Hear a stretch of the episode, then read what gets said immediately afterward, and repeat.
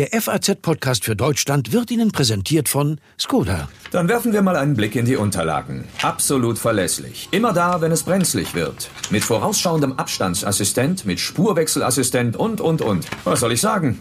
Herzlich willkommen in unserem Fuhrpark. So macht man als Firmenwagen Karriere. Der neue Skoda Octavia mit umfangreichem Sicherheitspaket. Sichern Sie sich jetzt attraktive Konditionen beim Skoda Geschäftsfahrzeugleasing. Mehr unter skoda.de slash flotte-octavia. Skoda. Simply clever.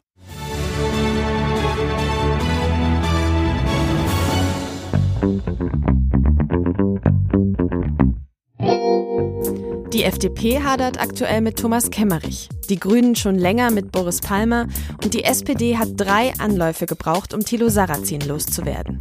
Sie alle sind unliebsame Querschläger, die ihren Parteien häufig einen Bärendienst erweisen. Aber warum sind Parteiausschlüsse eigentlich so schwer? Und warum bleibt man in einer Partei, die einen loswerden will? Darüber sprechen wir heute im FAZ-Podcast für Deutschland, unter anderem mit dem Grünen Boris Palmer. Und Erst vor ein paar Tagen hat die AfD Andreas Kalbitz aus der Partei ausgeschlossen, mit denkbar knapper Mehrheit. Ist das der Startschuss für einen offenen Machtkampf in der Partei? Wir dröseln das mal auf. Heute ist Mittwoch, der 27. Mai 2020 und ich bin Tami Holderried. Hallo.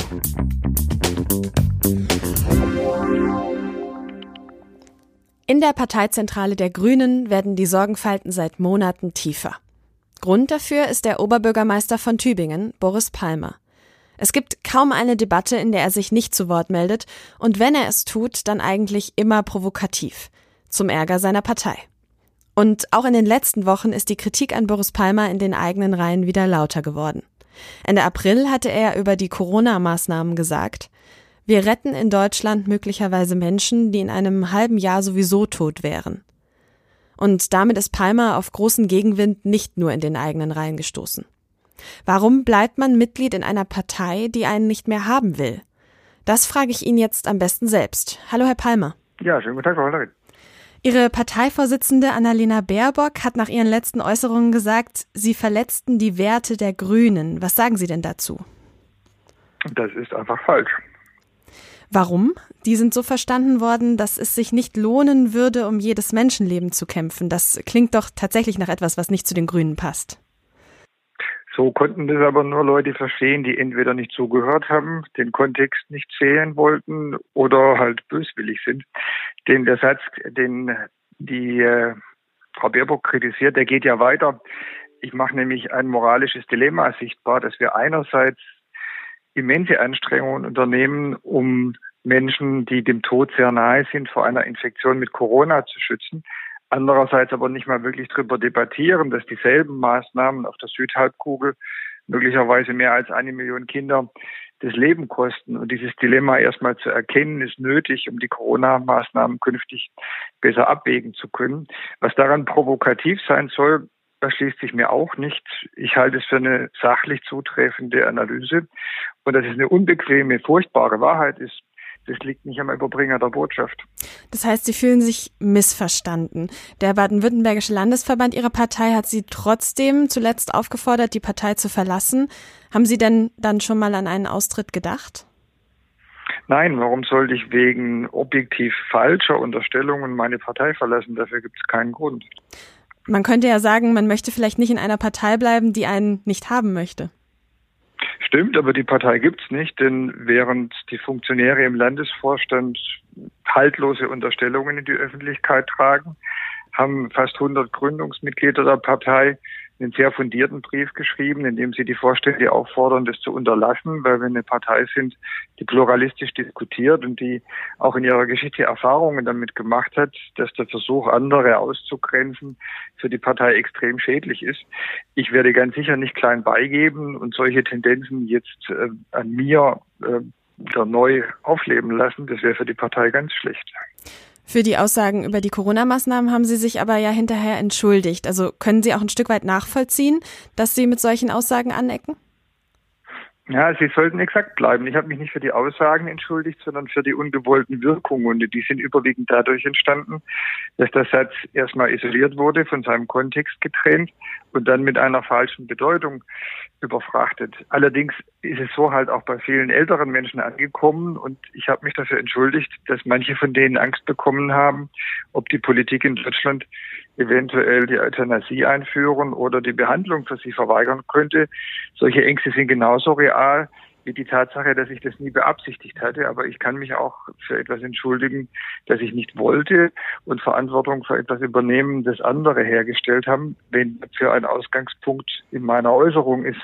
Diesen Teil der Wahrheit akzeptiere ich auch. Sie wurden ja aber nicht nur von Einzelnen missverstanden, sondern von einem sehr, sehr großen Teil, nicht nur innerhalb Ihrer Partei, sondern auch außerhalb. Also können Sie verstehen, dass man das, dass diese Aussage eventuell auch missverständlich formuliert war? Ich kann schon verstehen, dass vor allem der Halbsatz, der herausgegriffen wurde, eine falsche Deutung zulässt. Aber wenn Politiker nur noch jeden Satz darauf abklopfen, ob er verdreht, falsch gedeutet oder missverstanden werden kann, dann haben sie die typischen Interviews, wo sie eine Frage stellen und dann irgendein Plastiksprech im Politdeutsch daherkommt, der mit ihrer Frage nichts zu tun hat. Wenn sie solche Interviews führen wollen, können sie machen, aber da dürfen sie halt mich nicht anrufen. Jetzt sieht es von außen zumindest so aus, als passten Sie und die Grünen nicht wirklich zusammen. War das eigentlich schon immer so oder haben sich Sie oder haben sich die Partei vielleicht auch verändert im Laufe der Jahre? Vor ziemlich genau zehn Jahren war ich das Gesicht der Grünen in der Auseinandersetzung über Stuttgart 21. Das war sicherlich ein Beitrag dazu, dass die Grünen in Baden-Württemberg heute den Ministerpräsidenten stellen und damals die Landtagswahl gewinnen konnten. Und soweit ich das äh, beurteilen kann, gab es damals ähm, weit über Tübingen hinaus große Unterstützung auch in der Partei für mich. Mittlerweile würde ich mich als umstritten einschätzen. Gerade habe ich zitiert, dass fast 100 Mitglieder sich offensiv für meinen Verbleib in der Partei aussprechen. Im Gegensatz zu den Und Vorsitzenden? Ja, aber wir sind ja eine Partei, die Basisdemokratie hochhält und nicht per de Mufti von Vorsitzenden regiert wird. Da lege ich großen Wert drauf. Und jetzt warten wir doch einfach mal ab, wie sich das alles entwickelt. Auch Winfried Kretschmann war schon mal kurz vor dem Parteiausschluss, weil er sich für Müllverbrennung ausgesprochen hatte, die heute übrigens Standard ist und er ist immer noch bei den Grünen. Ich jedenfalls bleibe dabei, schon allein, weil ich keine andere ökologische Partei in Deutschland kenne und es für mich der Antrieb ist, Politik zu machen. Das heißt also auch, das Angebot des baden-württembergischen FDP-Vorsitzenden Michael Theurer, der Ihnen ja eine Mitgliedschaft bei den Liberalen angeboten hatte, kommt für Sie nicht in Frage? Ich habe mich darüber gefreut, zumal ich lange befreundet bin mit Michael Theurer, der auch mal Oberbürgermeister war in der Nachbarstadt Horb. Denn äh, die Aussage, dass er für eigenständige Persönlichkeiten, die auch mal vielleicht äh, von der Parteilinie abweichen, eine Heimat bei der FDP als liberaler Partei sieht, ist ja erstmal doch ziemlich positiv und eine starke Sache. Aber ich kann dort nicht hin, ähm, auch wenn ich das schätze, weil ich bei der FDP null ökologische Politik sehe und die FDP nach wie vor als die Partei wahrnehme, die geradezu antiökologische programmatische Forderungen aufstellt. Da hätte ich also jeden Tag Streit mit meiner Partei in der Sache und nicht nur über Halbsätze. Und ehrlich gesagt, Streit in der Sache ist für mich wichtiger. Haben Sie denn Angst, dass es jetzt tatsächlich zu einem Parteiausschlussverfahren gegen Sie kommen könnte?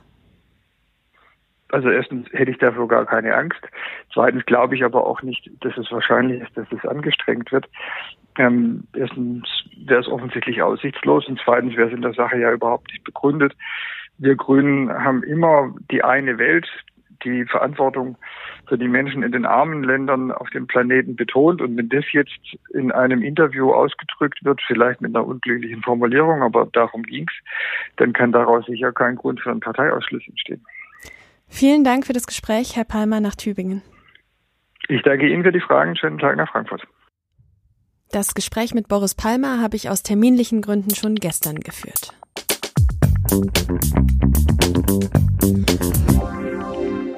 Boris Palmer sagt also, alles ein Missverständnis, ich bleibe in meiner Partei. Von freiwilligem Austritt kann keine Rede sein. Ihn gegen seinen Willen auszuschließen, das dürfte aber denkbar schwierig werden. Man muss sich nur mal in Erinnerung rufen, wie lange die SPD gebraucht hat, um damals Thilo Sarrazin loszuwerden. Und wenn in Parteien gesagt wird, jemand sei nicht mehr tragbar, dann gibt es immer auch gleich Besorgte, die vor einem Parteiausschlussverfahren warnen. Warum sind diese Verfahren so schwierig? Das frage ich den renommierten Parteienrechtler Martin Morlock. Hallo, Herr Morlock. Guten Tag, Frau Alderit. Wenn ich als Vorsitzender einer Partei ein Mitglied für nicht mehr tragbar halte, was kann ich denn dann tun? Dann müssen Sie sich zunächst mal überlegen, habe ich die Gründe, die das Gesetz für einen Parteiausschluss auch vorsieht.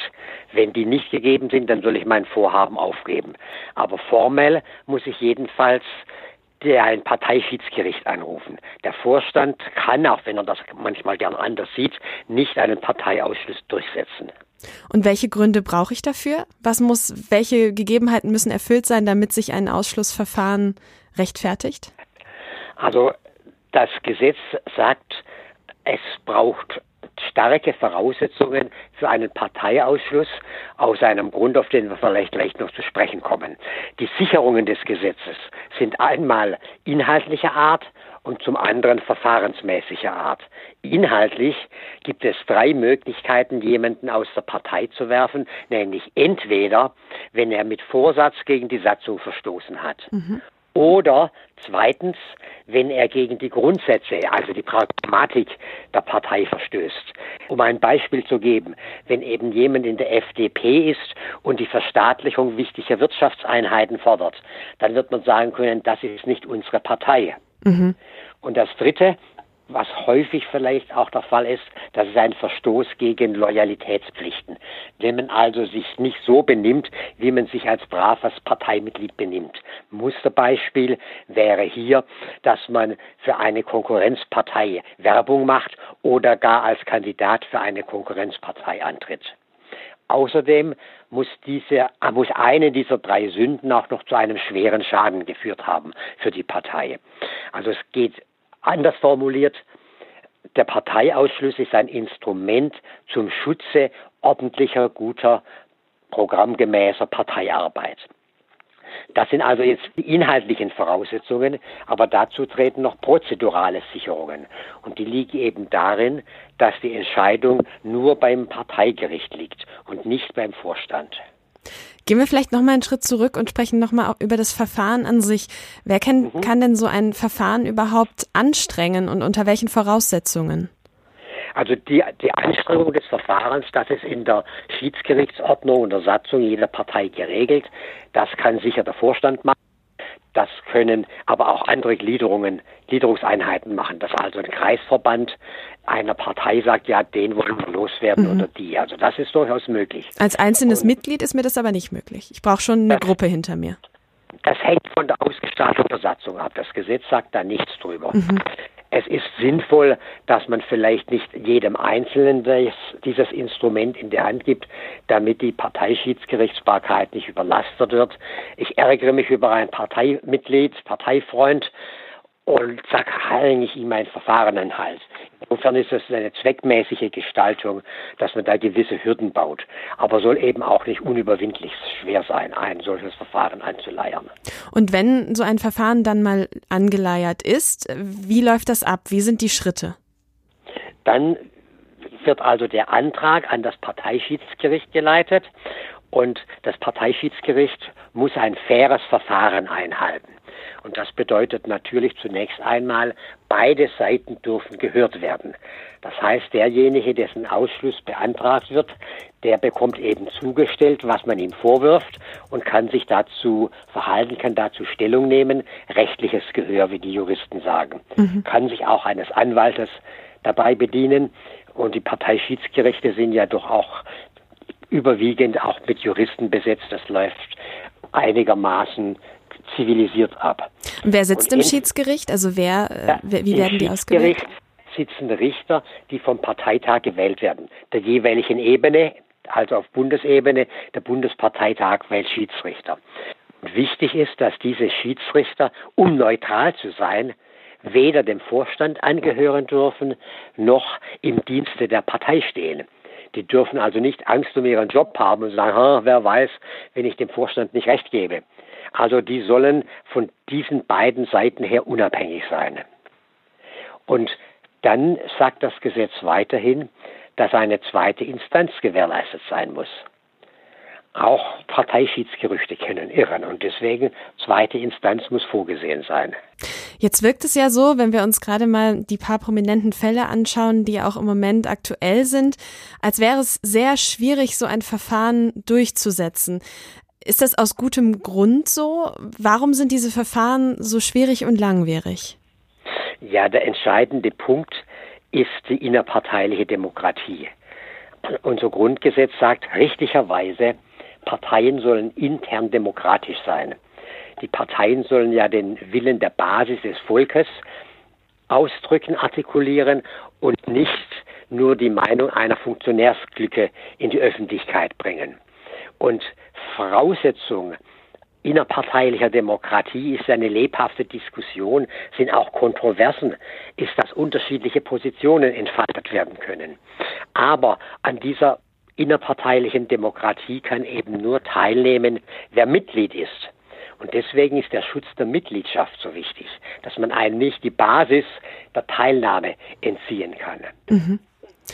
Vielen herzlichen Dank, Herr Morlock, für diese Erklärungen und für das Gespräch.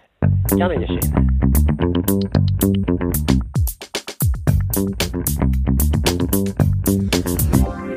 Zuletzt hat vor allem ein Parteiausschluss der AfD für Aufsehen gesorgt. Vor etwa zwei Wochen wurde im Bundesvorstand der Partei mit knapper Mehrheit entschieden, Andreas Kalbitz, einen ehemaligen Frontmann des Flügels, aus der Partei zu werfen. Die AfD diskutiert in der Causa Kalbitz nicht zum ersten Mal in ihrer nicht allzu langen Geschichte einen Parteiausschluss. In kaum einer anderen Partei sind die Schiedsgerichte in den vergangenen Jahren so beschäftigt gewesen wie bei der AfD. Nun also Kalbitz. Geht es dabei nur um eine weitere Personalie oder steckt mehr dahinter? Darüber spreche ich mit Justus Bender aus unserer Politikredaktion. Er beobachtet die Partei seit Jahren. Hallo Justus. Hallo, grüß dich. Justus, würdest du sagen, die AfD steht gerade mal wieder an einem Scheideweg? Ja, ich glaube, sie steht an einem in weniger, äh, in geringerem Maße sozusagen an einem Scheideweg als früher, denn früher war es so, dass sich zwei Teile der Partei sehr konfrontativ gegenüberstanden ähm, und heute hat man eigentlich eine Situation, in der diese Flügelkämpfe aufgehört haben und man eine Befriedung fast erreicht hatte. Und dann kommt jetzt dieser Fall Kalbitz äh, in, auf die Tagesordnung und plötzlich entstehen diese Fronten wieder, aber ist, die Fronten sind noch nicht so verhärtet, wie sie einmal waren. Also es ist ein bisschen offen, wie die Sache ausgeht, würde ich sagen. Worum geht es denn in diesem Streit?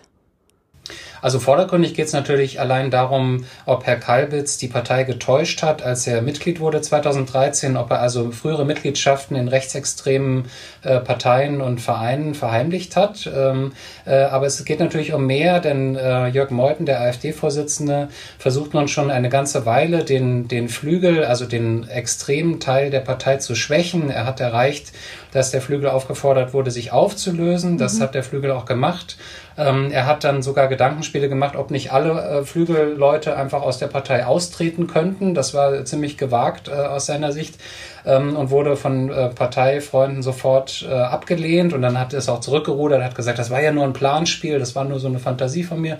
Äh, und jetzt hat er das gemacht mit Kalbitz, hat also einen der wichtigsten Anführer äh, des extremen Parteiflügels ähm, aus der Partei geworfen.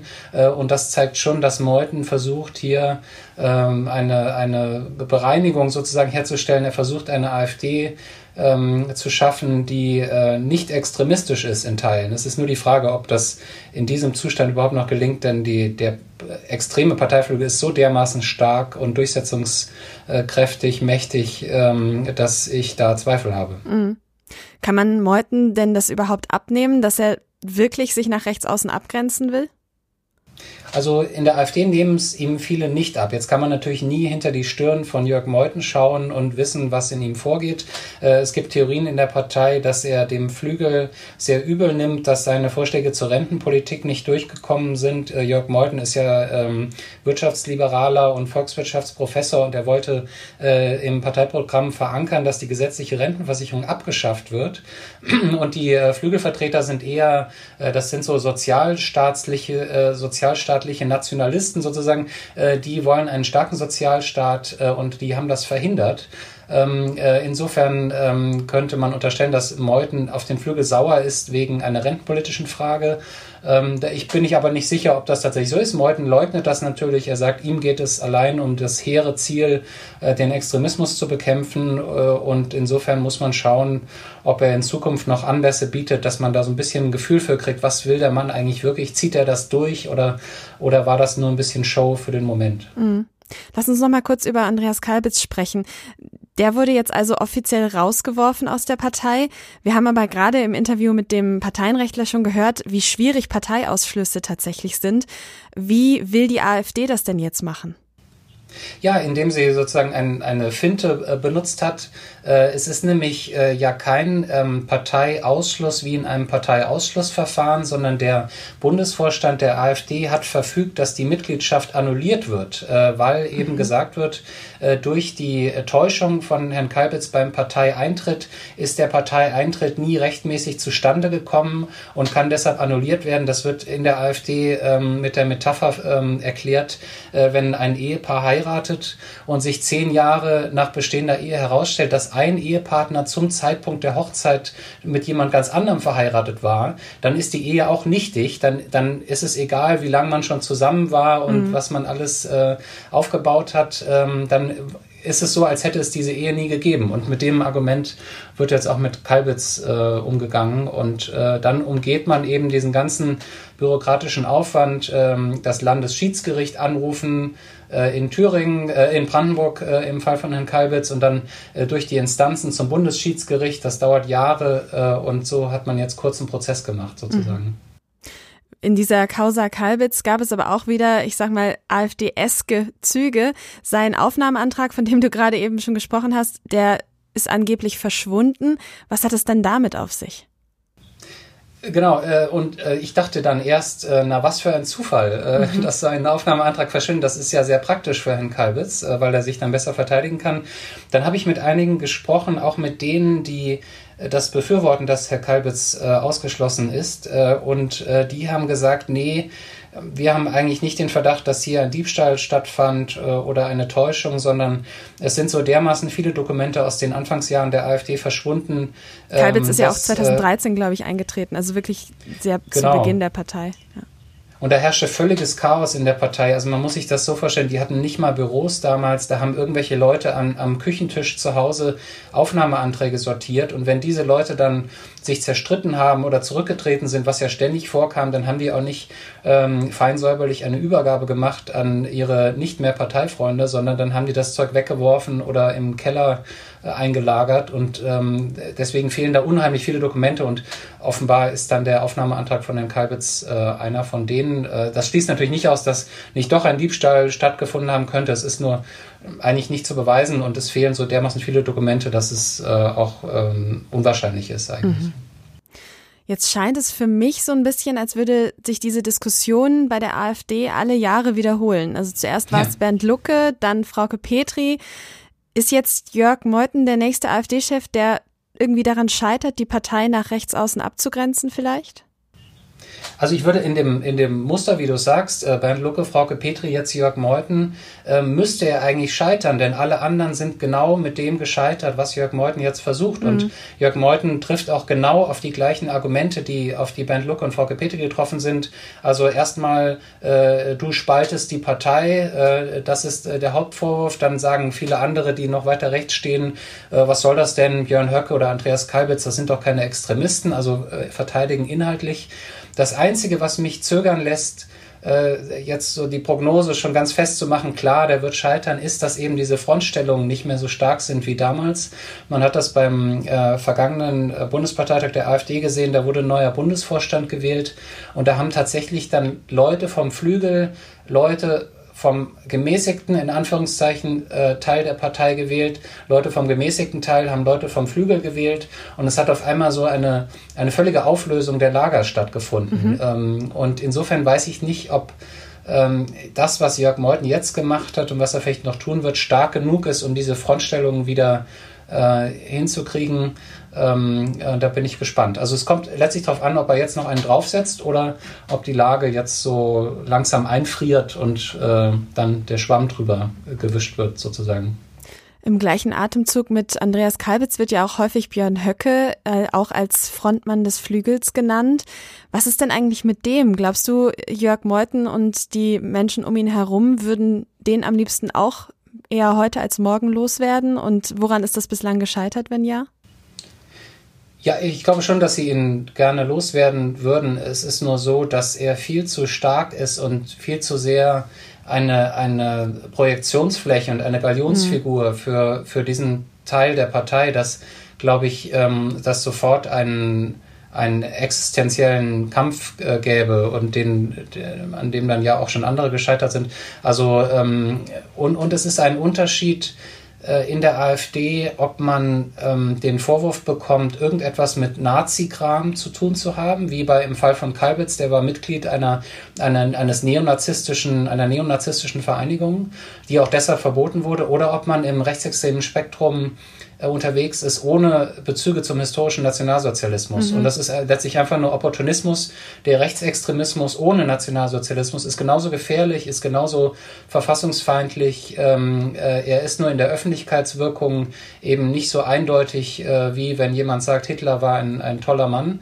Ähm, und äh, das nutzen sozusagen viele in der AfD aus, dass sie dann bei allen äh, Nicht-Nazi-Rechtsextremisten sagen, na ja, das ist doch nur ein Konservativer oder der ist doch nur ein bisschen radikal. Mhm. Ähm, und das ist bei Björn Höcke äh, in Teilen eher der Fall, dass man ihm relativ schwierig ganz klare Nazi-Bezüge nachweisen kann. Mhm. Wie glaubst du denn, geht es jetzt weiter bei der AfD?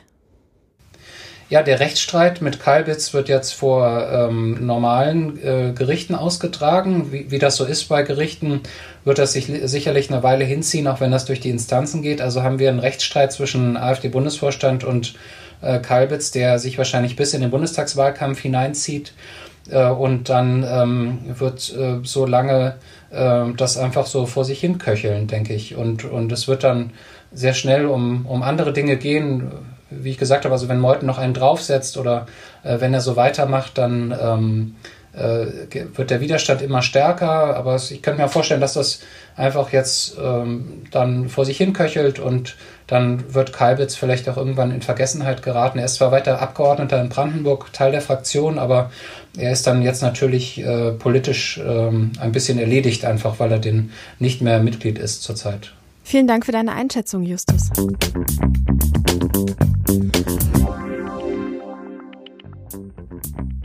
Das war der FAZ-Podcast für Deutschland heute am Mittwoch, den 27. Mai 2020.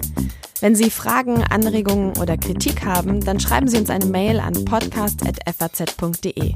Und wenn Ihnen diese Folge gefallen hat, dann abonnieren Sie diesen Podcast auf Apple Podcasts, auf Spotify oder wo auch immer Sie Ihre Podcasts hören. Mein Name ist Tami Holderried. Ich wünsche Ihnen eine gute Zeit.